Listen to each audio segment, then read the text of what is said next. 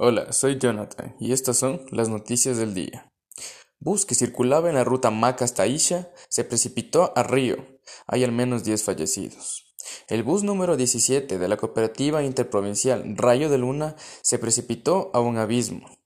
Aproximadamente 10 fallecidos y 18 heridos son el resultado de un nuevo accidente de tránsito ocurrido en la carretera Macas-Taisha. El bus número 17 de la cooperativa interprovincial Rayo de Luna se precipitó a un abismo.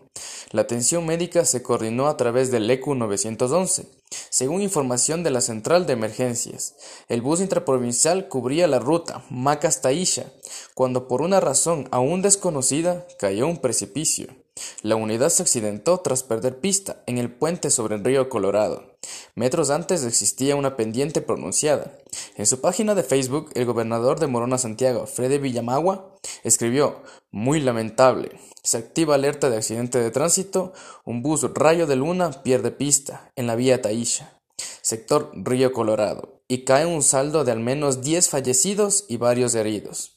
Se activa el protocolo, envío ambulancias al Centro de Salud Macuma para evacuaciones al Hospital Macas.